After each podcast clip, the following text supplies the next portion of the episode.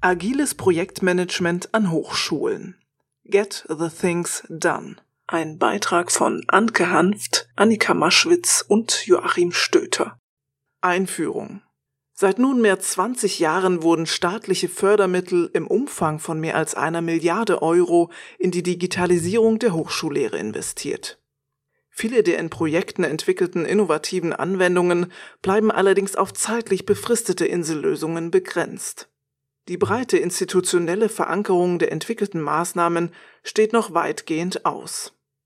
Auch in weiten großen Förderprogrammen wie dem Bund-Länder-Wettbewerb Aufstieg durch Bildung, offene Hochschulen und dem Qualitätspakt Lehre nimmt die Digitalisierung von Studium, Lehre und Weiterbildung breiten Raum ein. Auch hier befürchten skeptische Stimmen, dass viele der in den Projekten entwickelten Angebote und Anwendungen nach auslaufender Förderung nicht weiter betrieben werden, eine nachhaltige Verankerung somit misslingt.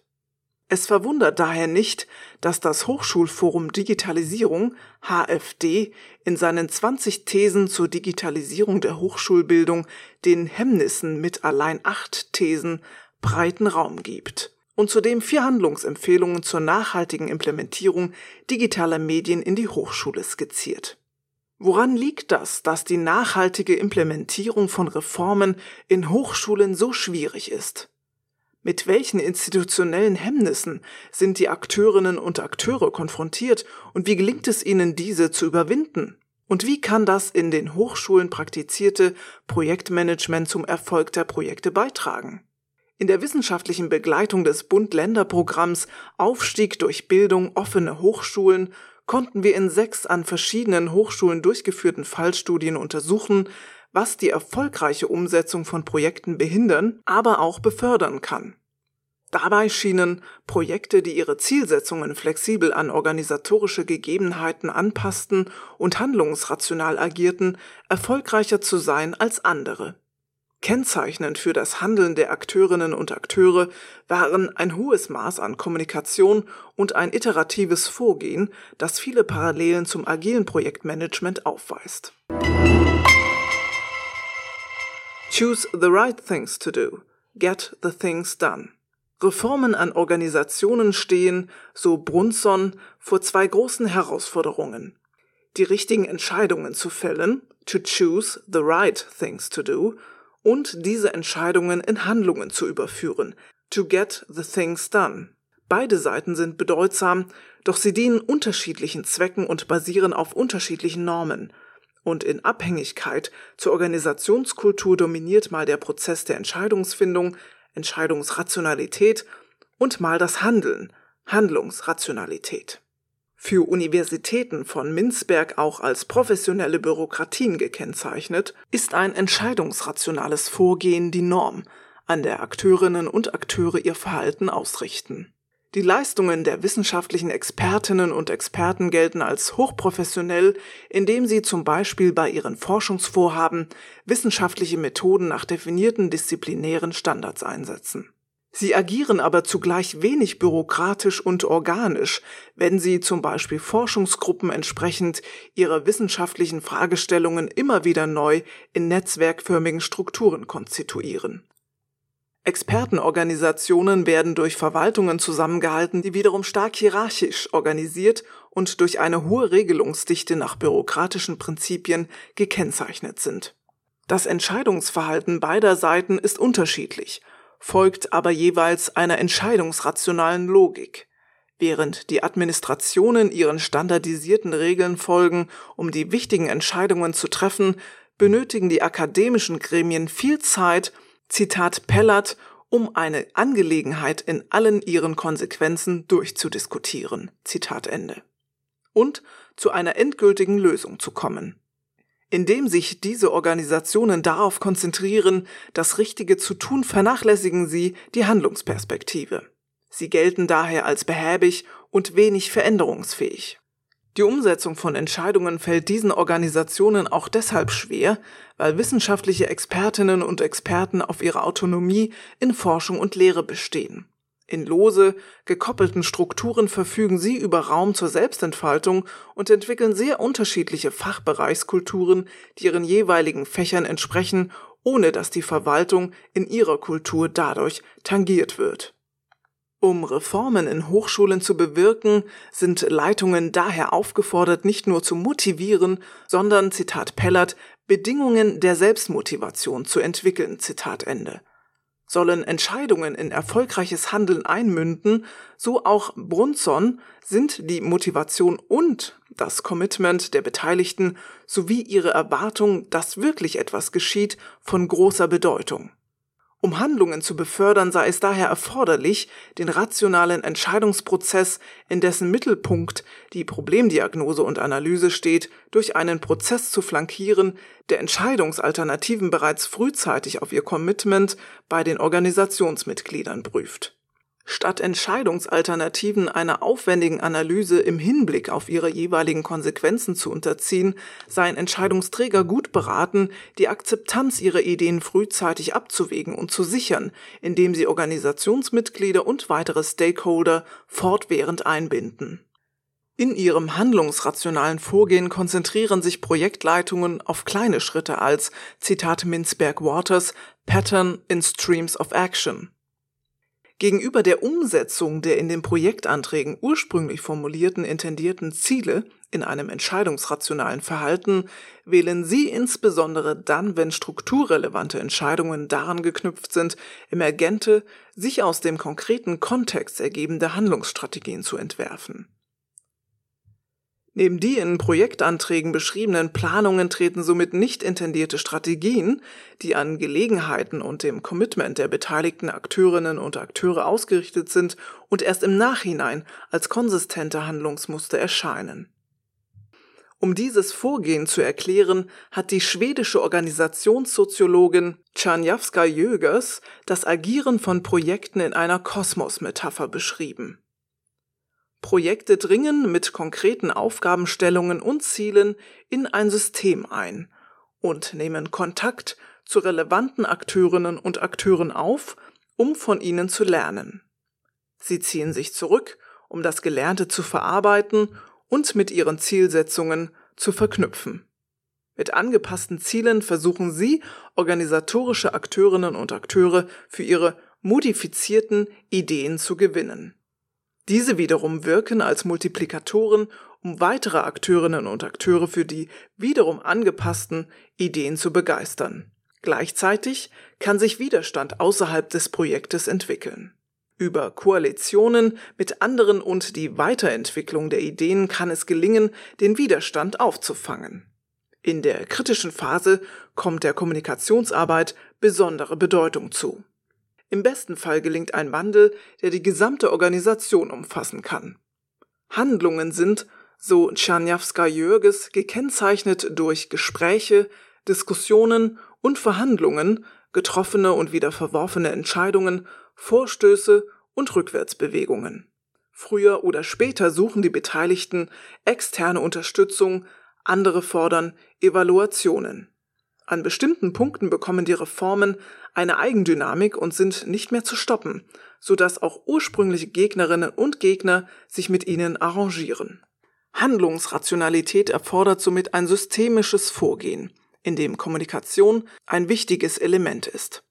Projektziele werden flexibel an die Möglichkeiten des Systems angepasst, ohne sie völlig aus dem Blick zu verlieren. In einem iterativen Prozess des Vorrückens und Zurückweichens werden sie auf die bestehenden Möglichkeiten abgestimmt. Projekte agieren somit nicht völlig frei, sondern loten die Möglichkeiten ihres Umfeldes aus und passen sich entsprechend an. Dabei besteht immer auch das Risiko, dass Akteurinnen und Akteure sich neu formieren und Unterstützungsstrukturen wegbrechen. Um eine solche Dynamik in Organisationen zu verstehen und Veränderungen zu erklären, sei es erforderlich, das Handeln der Akteurinnen und Akteure zu begreifen, da dieses nicht nur Probleme, sondern auch Lösungen generiere. Wir haben uns in unseren Fallstudien von dieser Maxime leiten lassen. Projektpraxis an Hochschulen. Empirische Ergebnisse. Bei den eingangs beschriebenen Förderprogrammen werden Entwicklungsvorhaben finanziert, die auf Reformen in Studium und Lehre unter Nutzung digitaler Medien abzielen und trotz unterschiedlicher Zielsetzungen erhebliche Schnittstellen aufweisen. Der Frage der Umsetzung, des Transfers und der nachhaltigen Verankerung kommt also in diesen Projekten eine besondere Bedeutung zu. Anders als in Forschungsvorhaben sollen die Projekte nicht mit der Veröffentlichung von Forschungsberichten, Publikationen oder Abschlusstagungen abschließen, sondern es sollen nachhaltige Veränderungen in Studium und Lehre unterstützt oder gar bewirkt werden. In unseren Fallstudien konnten wir beobachten, dass Hochschulen dabei sehr unterschiedliche Vorgehensweisen wählen. Wie in einem Expertensystem nicht anders zu erwarten, sind Hochschullehrende sehr professionell darin, die in den Förderbekanntmachungen beschriebenen Bewilligungskriterien mit ihren konkreten Projektideen zu verknüpfen. Die Anträge sind in der Regel gut begründet und strukturiert mit sorgfältiger Analyse vorhandener Forschungsstände und Desiderate sowie des geplanten methodischen Designs. Nach dem Aufbau funktionsfähiger Arbeitsstrukturen und der Zusammenstellung des Teams arbeiten die in der Regel überaus motivierten Mitarbeiterinnen und Mitarbeiter an der Umsetzung ihrer Arbeitspakete und produzieren Zwischenergebnisse und Berichte, die die Fortsetzung der Finanzierung bis zum Ende der Projektlaufzeit sichern. Die Veröffentlichung von Ergebnissen geht ein sorgfältiger Forschungsprozess voraus. Die Sicherung der Ergebnisse erfolgt in der Regel in Form von an die Scientific Community gerichteten Publikationen und fachlichen Beiträgen auf Tagungen und Veranstaltungen. Das Handeln folgt somit einem entscheidungsrationalen Vorgehen, wie es oben beschrieben wurde. Aus der Perspektive der Handlungsrationalität betrachtet, agierten die von uns begleiteten Projekte allerdings sehr unterschiedlich. Einige arbeiteten weitgehend entkoppelt vom hochschulinternen Regelbetrieb mit wenig Zugang zu Kolleginnen und Kollegen und hochschulinternen Eliten. Die Einbeziehung von Stakeholdern, wie es im Projektmanagement gefordert wird, hatte für sie einen geringen Stellenwert. Die Projektverantwortlichen nahmen sich kaum Zeit, Beteiligte und Betroffene ins Boot zu holen. Auch schienen Projektleitungen nach Einwerbung der Projektmittel vielfach wenig motiviert an der Umsetzung ihrer Vorhaben aktiv mitzuwirken. Die Umsetzung der Projekte blieb weitgehend den Mitarbeiterinnen und Mitarbeitern überlassen, deren Arbeit durch Projektkoordinatorinnen und Koordinatoren begleitet und gesteuert wurde.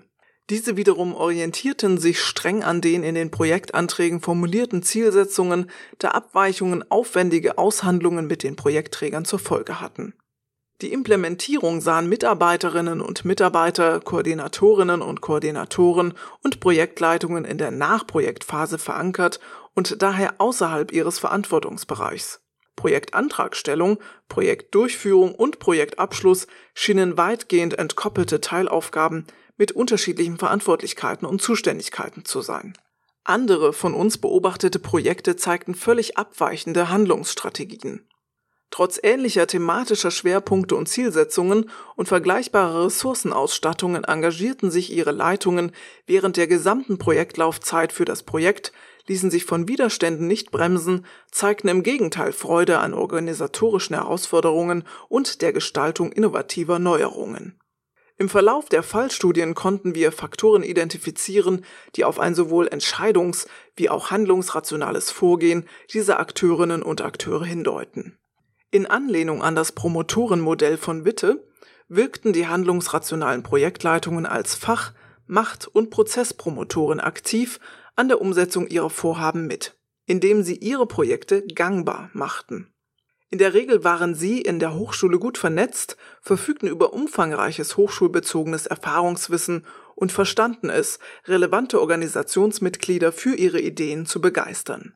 Dies gelang ihnen durch viele Gespräche mit den für das Projekt wichtigen Stakeholdern bereits in der Phase der Antragstellung, aber auch in der Projektdurchführung.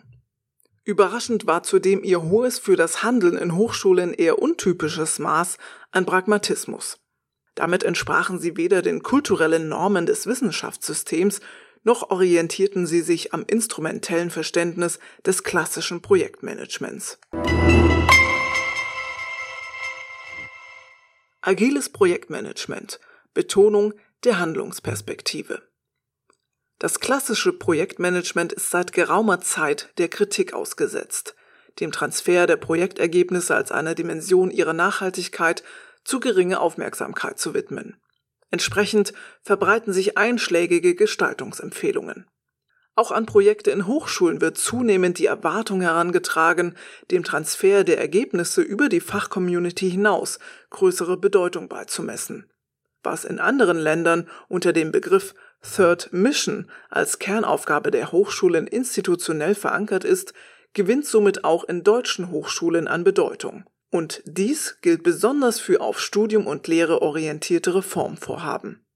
Aus der Handlungsperspektive betrachtet schienen die Projekte erfolgreicher zu sein, die mit vorab festgelegten Planungen flexibel umgingen und in vielfachen Aushandlungsprozessen mit stetigen Rückkopplungsschleifen Ziele veränderten, um Commitment zu sichern.